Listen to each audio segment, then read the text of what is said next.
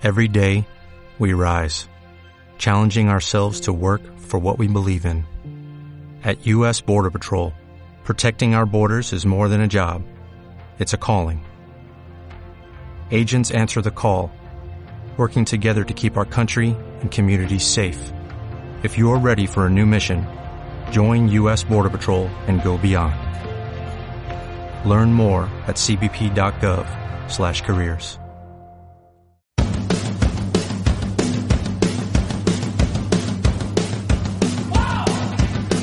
Ingrávidos. Juanjo López.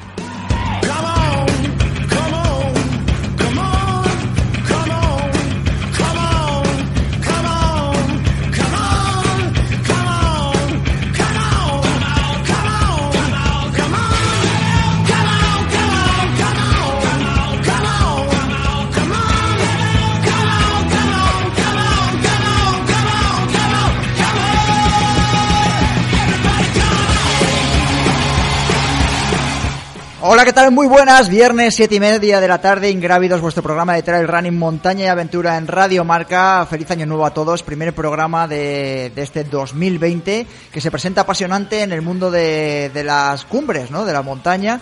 Y vamos a disfrutar de ello aquí desde los micrófonos de, de la M Roja. Vamos con la noticia de la semana, noticia patrocinada por Olay Frontales, eh, que podemos encontrar en el caldennature.es aquí en la península ibérica.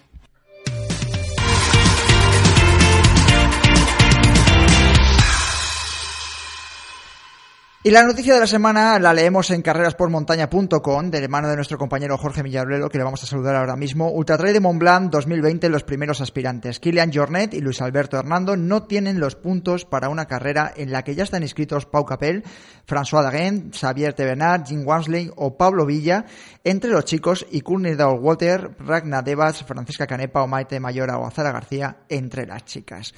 Eh, Jorge Millaruelo, ¿qué tal? De Revista Desnivel, bienvenido. Muy buenas, Juanjo, compañeros, ¿qué tal? Bueno, lo primero preguntarte, eh, preguntarte a ver un poco que nos analices esta noticia, aunque luego lo hablaremos un poquito más en el tiempo de, de opinión. Eh, bueno, pues cómo sacas esta información y lo que hemos visto que ha, habido, ha creado bastante debate en las redes sociales.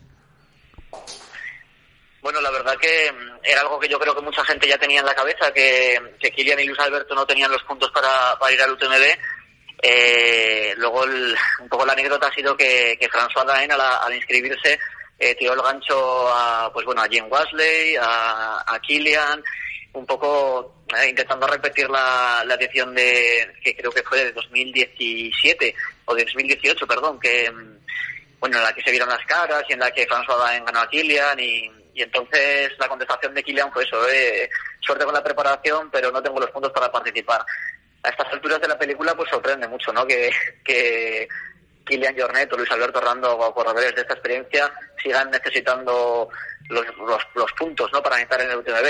Y, y, bueno, esta situación nos encontramos a día de hoy. Veremos también lo que pasa, porque yo también recuerdo alguna otra situación en la que Kilian a, partir de un conflicto con, con Hard Rock en Estados Unidos, esos puntos no se sabía si contabilizaban o no, y finalmente UTMB hizo que sí contabilizaran para que Kilian pudiera correr. Entonces habría habrá que ver, a ver cómo, cómo evoluciona. Luis Alberto Rando, por, por su lado, sí que está inscrito ya en la CCC, así que no sé si, cambiará de planes. Bueno, y vamos con nuestro primer invitado del día, eh, que precisamente hablábamos de esa polémica que hay por la falta de puntos para que corran Kilian Jornet o Luis Alberto Hernando y ese gancho que decía Jorge que le había tirado, en este caso, François Dagen, para que se encontrasen de los tres en la cita, en la cita grande del verano, ¿no? Del Ultra Trail de Mont Blanc. Eh, nos vamos a una de las primeras citas del año, una de las carreras eh, más duras, eh, consideradas de más duras de ultradistancia, como es la Spine Race, eh, que se celebra en Gran Bretaña y que va a tener a Eugenio Rosselló allí eh, disputándola. Eugenio, ¿qué tal? Muy buenas, bienvenido a Radio Marca. Muy buenas, muy buenas tardes. Bueno, vamos a seguir de muy de cerquita tu aventura, que yo me imagino que ya estás prácticamente en capilla, preparado, eh, con algún problema de última hora, según sabemos, de algún cambio de track que ha habido en la carrera, pero precisamente te vamos a preguntar primero por eso, ¿no? Por esa polémica en la que la que está, que está considerada la prueba más importante del mundo, como es el Ultra Trail de Mont Blanc, eh, se quede sin dos de sus figuras más internacionales, que yo me imagino que en otro deporte sería prácticamente imposible.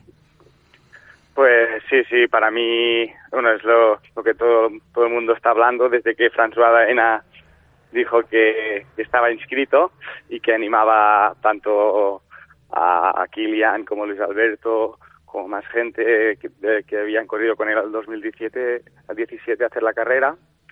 Y, y bueno digo yo yo creo que, que bueno que que corredores de élite como ellos y después de la temporada que han hecho la temporada pasada yo creo que, es, una pena por el espectáculo por la gente y por el mundo del trail que no tengan los puntos. Y para mí se tendrían que, estar invitados directamente. Y más el Kilian que está en la posición número uno de Litra creo ahora ha pasado ya a Jim, a Jim creo. Creo que pero igualmente que para mí Luis Alberto igualmente también tendría que estar allí ¿eh? Bueno, esto, ahora esta semana que está tan en boca de todo el mundo lo que ha pasado con la nueva Supercopa de, fútbol, ¿no? Y los invitados a última hora para, para el espectáculo y demás. Correcto. podríamos hacer una comparación que un poco lejana, pero bueno, que el espectáculo desde luego es mucho mayor y volverse a encontrar con esos triple campeones, ¿no? Del Ultra Trail de Mont Blanc, que se volviesen a ver la cara, ¿no? Este año, mira, con todos los que han confirmado que van, si, si hubiera también Luis Alberto y Kilian, porque el Jim ya ha dicho que también va, François Daina también, eh, Pau Capey también, eh, bueno, casi todos, es que sería increíble para el espectáculo, para el espectador, para los mismos corredores, para nosotros y para la misma carrera. Es un beneficio para todos. Bueno, pues ese es el tema, la noticia de la semana, que luego analizaremos en el tiempo de, debate y de análisis. Y ahora preguntarte, eh, decía yo que estás en capilla ya prácticamente y que hasta ha habido algún problema de última hora con el track, es, bueno, ¿a qué os enfrentáis en esta Spine Race, que es la primera cita del año deportiva de ultradistancia y que tiene, está marcada por cierta épica, ¿no? Como todas estas pruebas tan largas y con un clima tan hostil. Sí, mira, eh, aquí la verdad es que yo ya estaba todo, no tenía todo preparado y ahora nada, ahora al mediodía hemos recibido un mensaje que había habido un cambio de última hora en un track y que se eh, había actualizado los tracks otra vez. Y es una pena porque la gente que somos pues como de aquí, bueno, de, otros países que ya muchos ya han volado, yo aún no, eh, no sé cómo lo podrán hacer para actualizar los tracks. Supongo que la misma organización desde allí lo harán.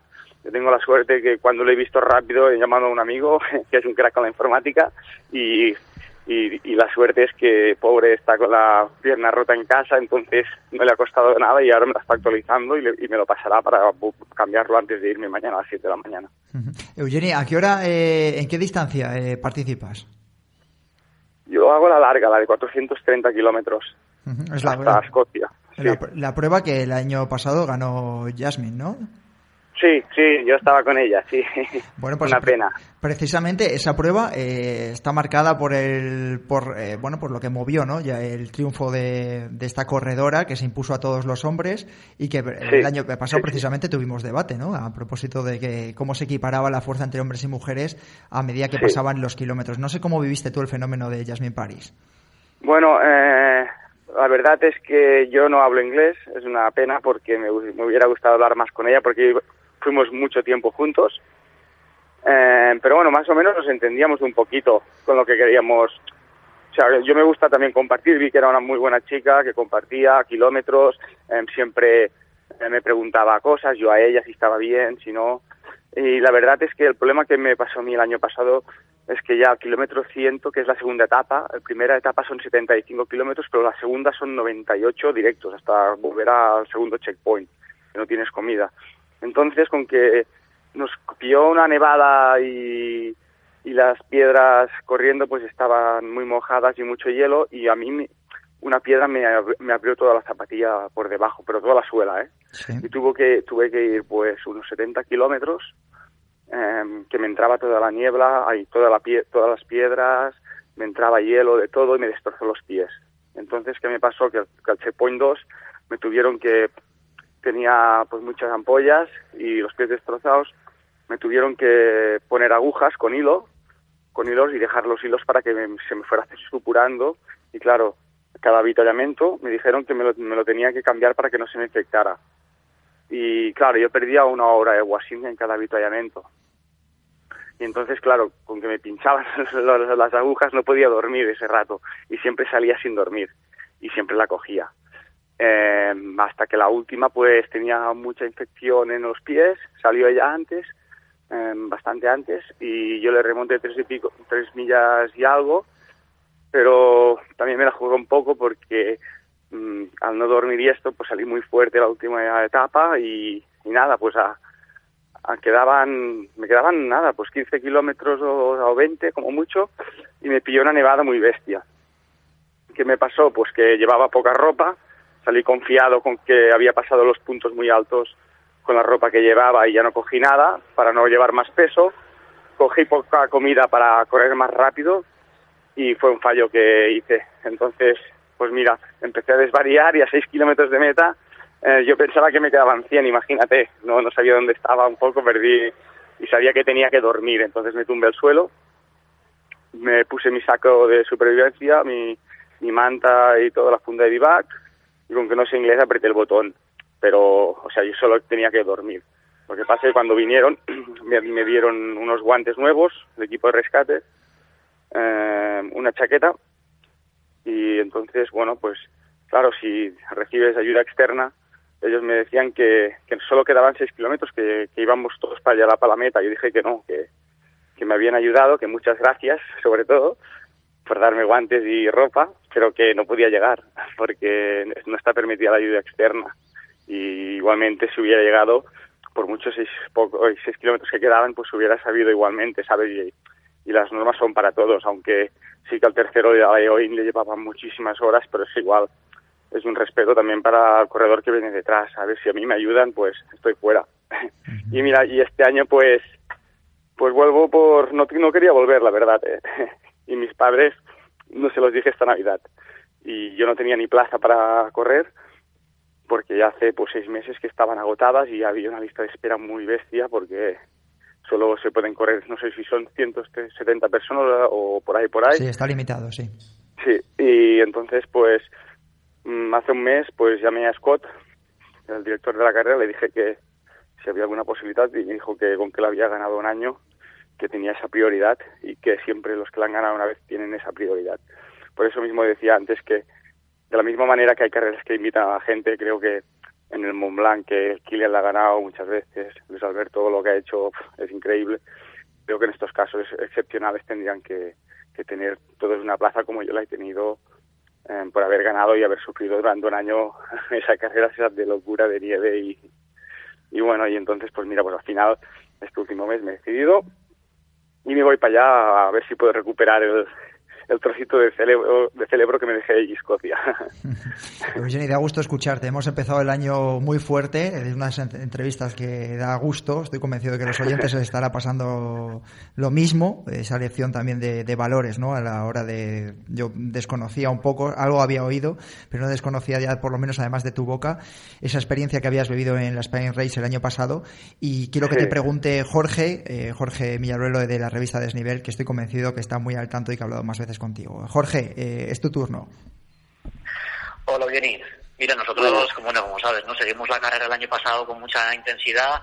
Estuvimos en contacto contigo al poco de terminar y la verdad que las entrevistas que, hicimos después nos quedamos un poco preocupados, ¿no? Porque la verdad que aún habían pasado, no sé si dos o tres días y estabas todavía muy muy afectado, ¿no? Por todo lo ocurrido allí, que como acabas de relatar, pues tiene su importancia. Yo no sé cómo eso, después de eso, de esa experiencia, no sé si en algún grado traumática, eh, no sé cómo encaras el volver allí a ese mismo terreno y a esta aventura que, que como tú mismo además has decidido alguna vez, es una prueba casi de supervivencia. Sí, sí, porque llevamos, la, verdad es que es muy duro, porque llevamos, aparte de que todo es sobre barro, frío, nieve, hielo, solo hay a las 3 de la tarde y 3 y media de noche hasta el día siguiente a las 8 de la mañana solo hay 6 horas de sol. Llevamos un material obligatorio que después tenemos también en una revisión que no, nos lo dicen en qué checkpoint, pero siempre tenemos un control de material. Y bueno, son, yo por ejemplo llevaré unos 5 kilos y pico y tengo suerte porque tengo buenos sponsors y Haglos, por ejemplo, pues tiene sacos, eh, bueno, de, que, que, pesan poco y que... Tú, Jenny, mete la cuña de publicidad que no hay ningún problema, ¿eh? Métela que aprovecha para que salgan los medios. con Haglos, Black Diamond, con Buff, eh, Merrell, estoy muy contento, la verdad. Pero lo que te decía, eh, el año pasado también se dijeron muchas cosas. Mi madre se quedó muy, se pensaban que me iba a morir y no, no, yo fui consciente de que yo no estaba bien, que solo necesitaba dormir. y que había hecho el fallo de, de por ir muy rápido, no, de no coger mm, la comida que tenía que coger, de no coger abrigo, plumas que tenía que haber cogido y irme, pues, porque hacía buen tiempo y mira, pues me pilló la nevada y sin comida y sin nada, pues me dejó un poco tocado. Pero yo era consciente de que no estaba bien, entonces lo que hice, y con que no sé inglés ni nada, pues cogí y apreté el botón de emergencia. Pero yo estaba bien, simplemente necesitaba dormir.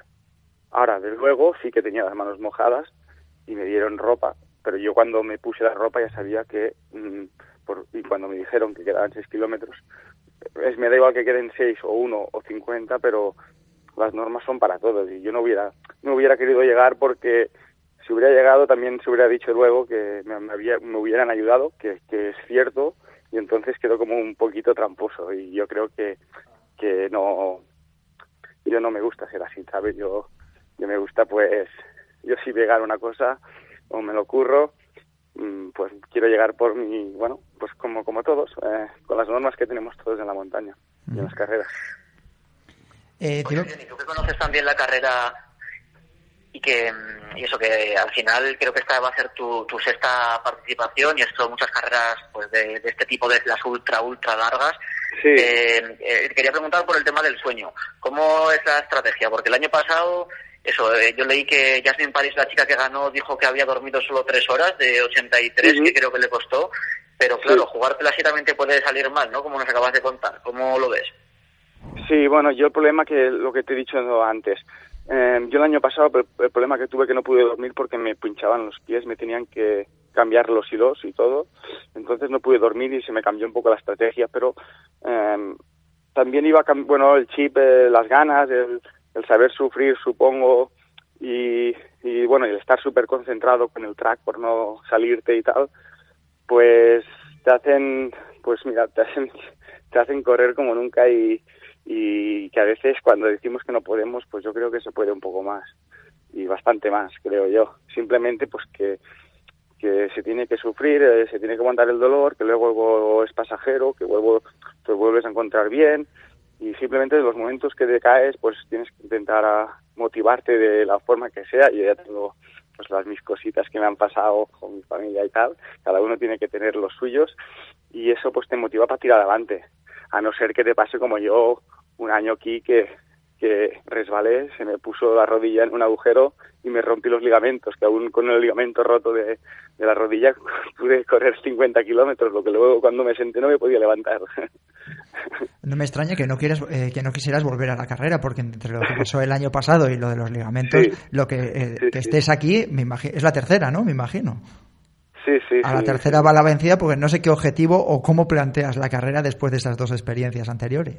Bueno, ya te digo, otro diría, pues mira, yo no voy porque ya le he ganado, eh, otra que de tercero porque me perdí, eh, me he roto un año en el checkpoint segundo o en el tercero, eh, un fallo de juvenil, pues que abrí, se me acabaron el GPS, abrí lloviendo GPS, y lo dejé, bueno, estuve un rato para buscar las pilas, se me mojó todo y ya, ya no volvió a funcionar el GPS y tuve que retirarme porque no, no tenía más GPS, eh, pero de todo se aprende la vida.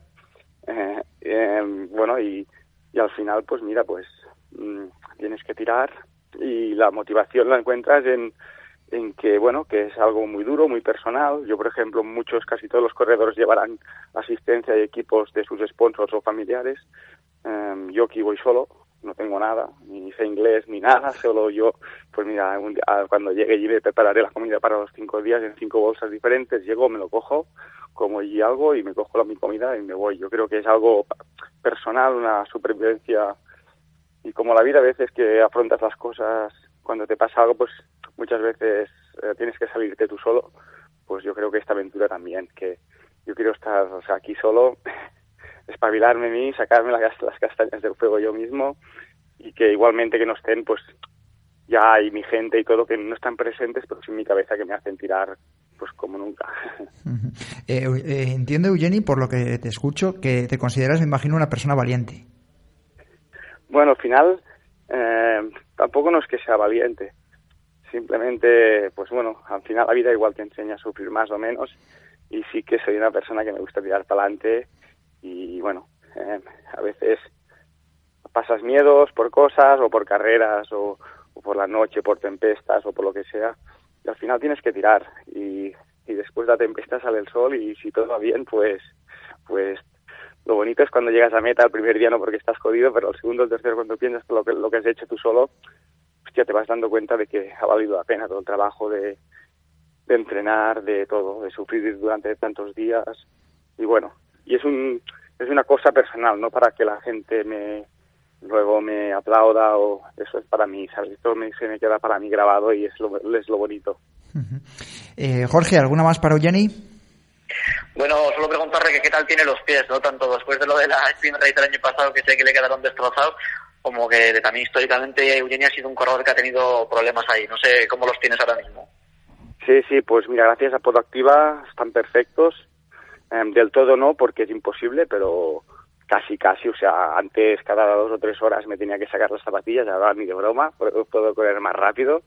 Y les doy muchas gracias porque lo que han hecho ellos, he probado 30, bueno, llevo muchos años con los pies buscando soluciones y al final lo he encontrado en Huesca, en Podoactiva y estoy súper encantado y les doy mis gracias desde aquí y que han hecho un trabajo increíble que no me lo esperaba porque pensaba que que, me, que tendría que cambiar de deporte porque porque bueno, me dolían mucho siempre entrenando y compitiendo. Que son problemas que tienen además todos los corredores, que estoy convencido que muchos de los que nos están escuchando en casa o entrenando se están acordando ahora mismo de, ti. No tenemos aquí al, al, técnico o a los técnicos que tenemos ahora habitualmente en Ingrávidos, en Radio Marca, eh, que te preguntarían que cómo ha sido la preparación, ¿no? Porque además tienes ya muchísima experiencia en este tipo de pruebas y concretamente en esta. Eh, ¿Cómo se traduce tu año a la hora de, de entrenar eh, un reto de estos y hasta qué punto eh, tienes que entrenar también la cabeza, ¿no? que inciden siempre mucho de que incluso puede ser un 50-50 el entrenamiento físico y el entrenamiento de la cabeza. Bueno, pues yo te he dicho, eh, no iba a ir a esta carrera, es un mes que decidido, pero igualmente esta de verano había entrenado mucho para la UTMB, para otras cosas y, y he seguido haciendo lo que iba haciendo, simplemente pues ahora este último mes y medio lo que he hecho más ha sido mucho esquí de montaña, muchísimo, que me va muy bien. Y entonces eh, pues en vez de hacer pues 10 horas corriendo el fin de semana pues hacía 5 o 6 muchísimo esquiando y, y tres o cuatro cuando bajaba de esquiar doblaba pero corría. Entonces las, articulaciones no sufren tanto.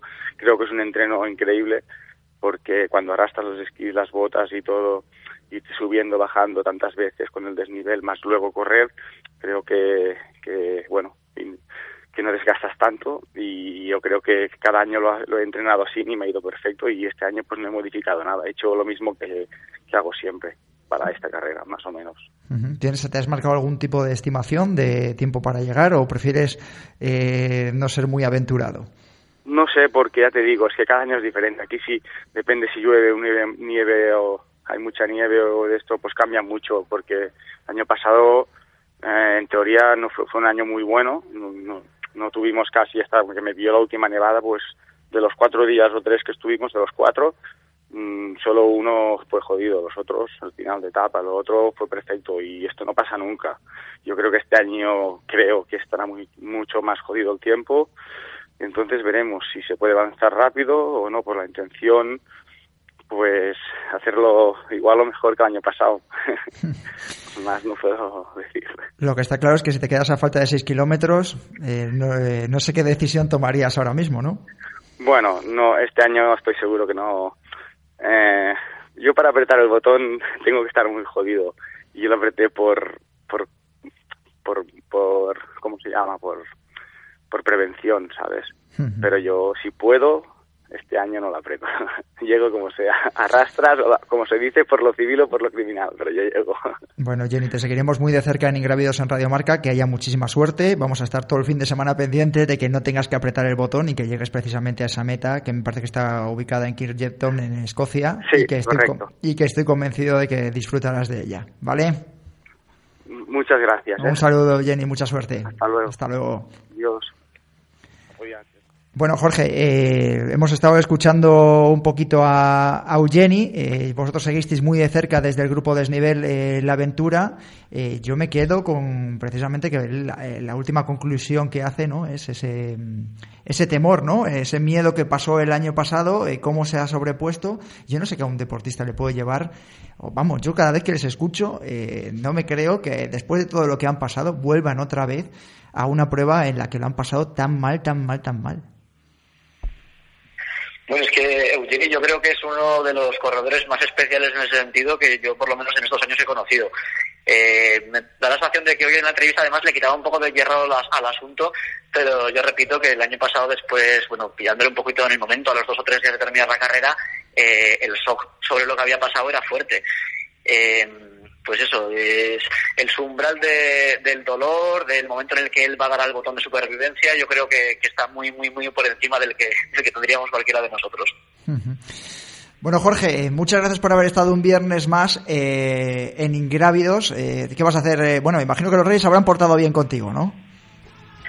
Se han portado, se han portado muy bien, estupendamente. Un pijama, unos calcetines, lo de siempre.